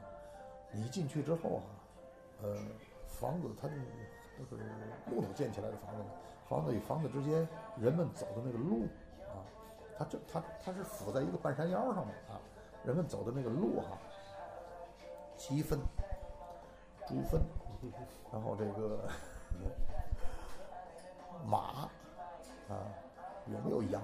有羊羊，就各种粪便，再加上生活污水，嗯这都在那路上，人们得要蹦着走，所以当地的年轻一点的妇女都穿胶鞋嗯啊，上点年纪的这个老人都穿军用球鞋，嗯，就过去那军袍，绿色儿的那呃，种，不，那不能叫军袍，就是绿色儿的那种，呃，军队的那种鞋，哎，还有一些老人啊，赤脚，嗯其实在过去他们就是赤脚，嗯光脚丫子。那一进村儿，那种那种那种味道啊，反正你没点能力啊，你忍不了。你忍不了，你受不了，你受不了。现在变了，全整个环境全变了。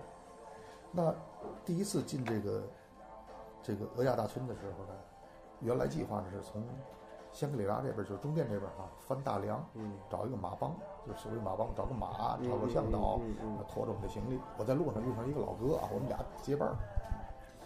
这个我们翻过去，原来是这么个计划，结果呢，因为山上下雪，我们在中甸这边呢，就是洛吉乡啊，就在这乡里，很小的一个乡，加一块儿有那么二三十户居民，然后就在那儿等，没有人敢应这活儿，嗯。不是钱多少的问题，因为年轻人，我指年轻人是四十多岁的人，嗯。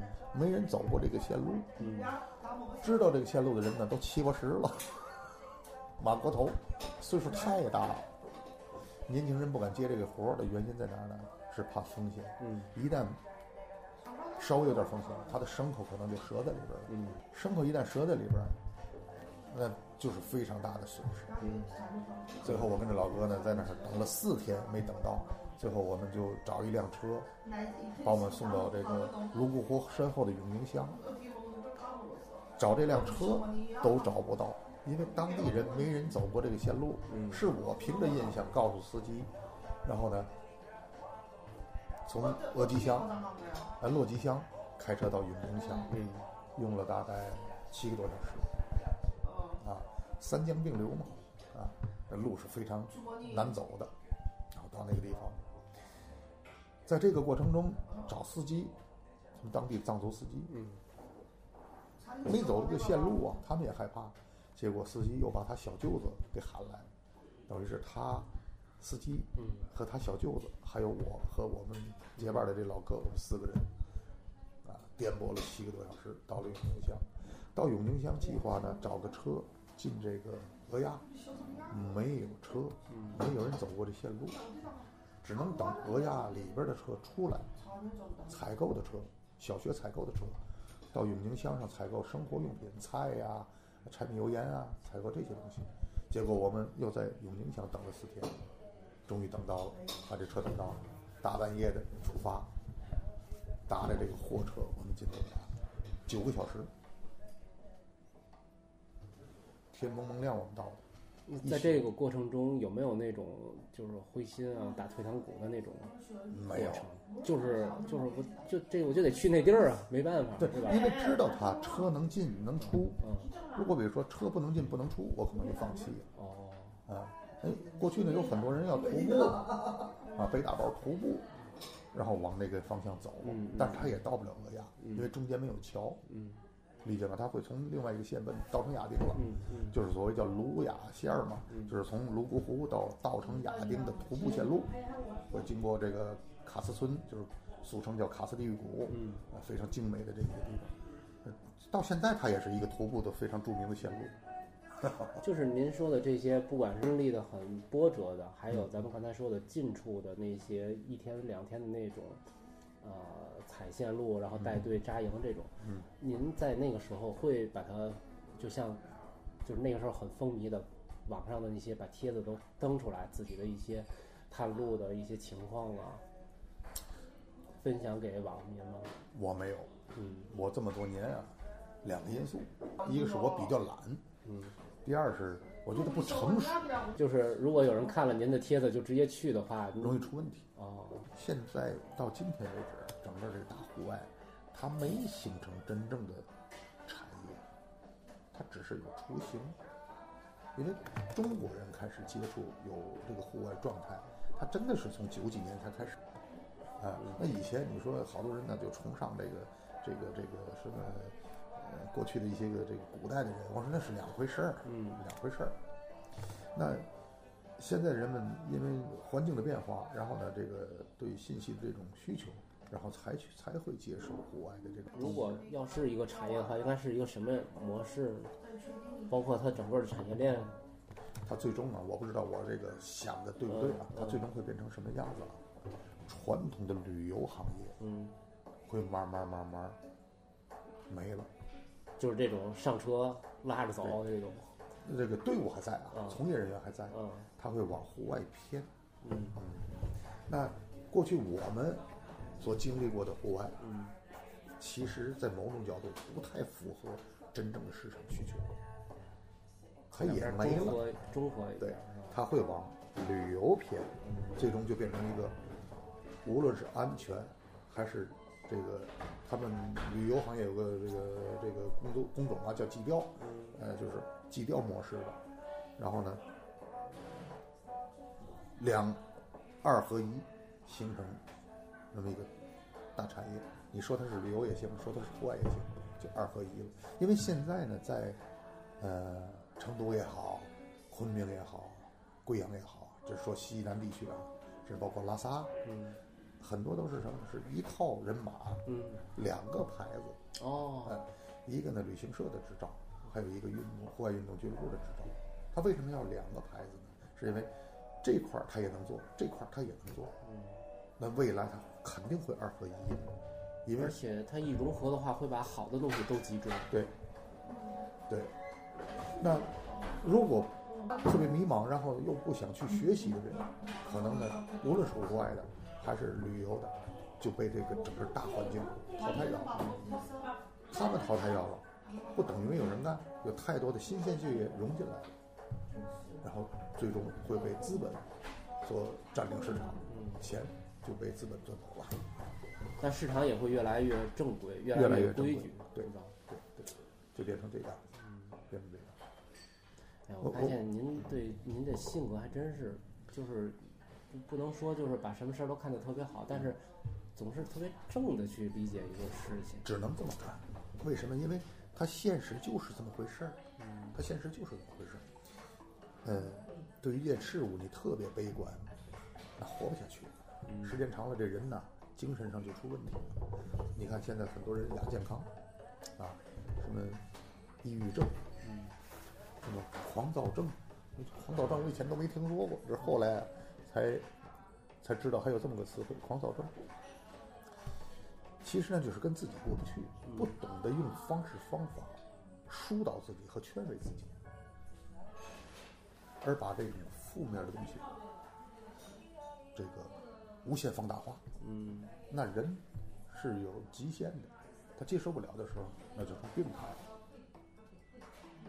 所以我觉得就是你你刚才说的所谓正，其实它就是一个自我调节的方法。就是你要是勇于接受和探知，你就不会处在这个状态下。独乐乐不如众乐乐。所以人是群体动物，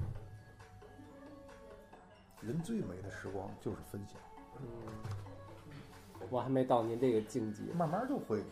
我有的时候看到特别好的电影，或者读到特别好的东西，我就想，哎呦，这得记下来，然后自己没事的时候就欣赏欣赏，拿出来欣赏欣赏，不舍得告别人。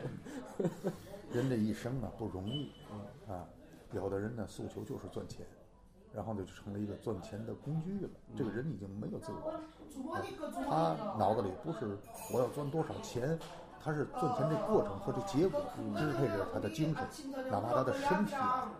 有严重的疾病，他也跟疯子一样，还在玩命赚钱，这是错的。嗯，那有的人呢，就是对什么都没有兴趣，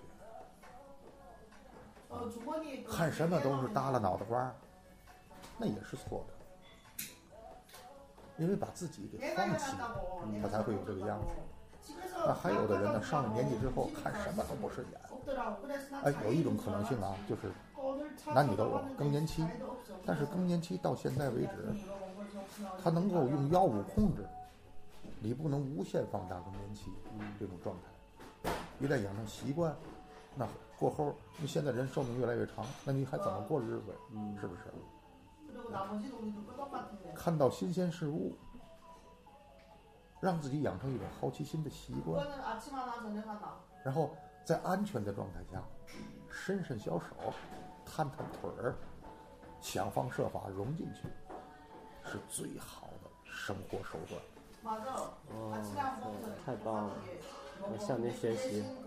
不管它是户外，所谓的传统的这种重装徒步方式，还是现在的轻奢、精致露营方式，它只是手段。它满足的就是真正的生活心理需求。每个人都有过去的需求和现在的需求，而现在的需求占比更重。嗯别让自己停滞。满足这种心理需求的同时，也能释放自己，对，把那些只枷锁、束缚自己的精神的东西都对释放了。对，在自己的骨子里永远不认同自己老，嗯，才是最美的。哦，你上来千万觉得自己已经八十了，那我还再继续接触人家，会不会被人家所这个这个这个排斥或者是不接受？哎，你别这么想，你还没试呢。太棒了！太多人现在啊，这过去我也有过，现在开始琢磨什么呢？五十了，将来我养老，我老了以后怎么怎么怎么样？应该这么想吧？应该，但它不是绝对。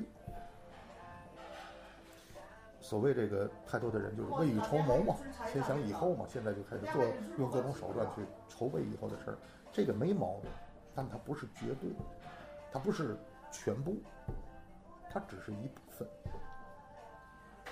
而你在行为上、心理上和行为上，如果还能保持以前的状态，嗯，才是未来生活的最重要。说的太好了啊！那，我们今天的这节目啊，差不多啊，时间差差不多，在这个花叔叔的这个特别感性的、积极向上的总结中啊，咱们今天先暂时聊到这儿。对，头一把，头一把头一把，哎，咱们以后有的是机会约花叔叔来分享他这些宝贵的户外的经历，并且从这些经历中呢，他最大的迷人的地方就是从自己的故事。能够引发出来有意思的点，让你去琢磨、去想，然后给你带上一股劲儿，对，特别棒。谢谢花叔，谢谢花叔不客气啊！咱们以后有机会，咱们分享线路。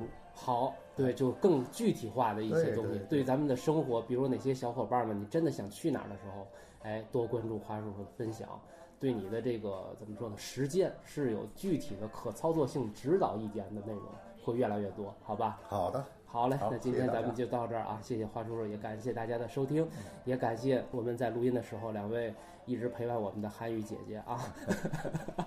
咱们下期节目再会，拜拜。美丽的梭河，我为你歌唱，你的光荣历史，我永远记在心上。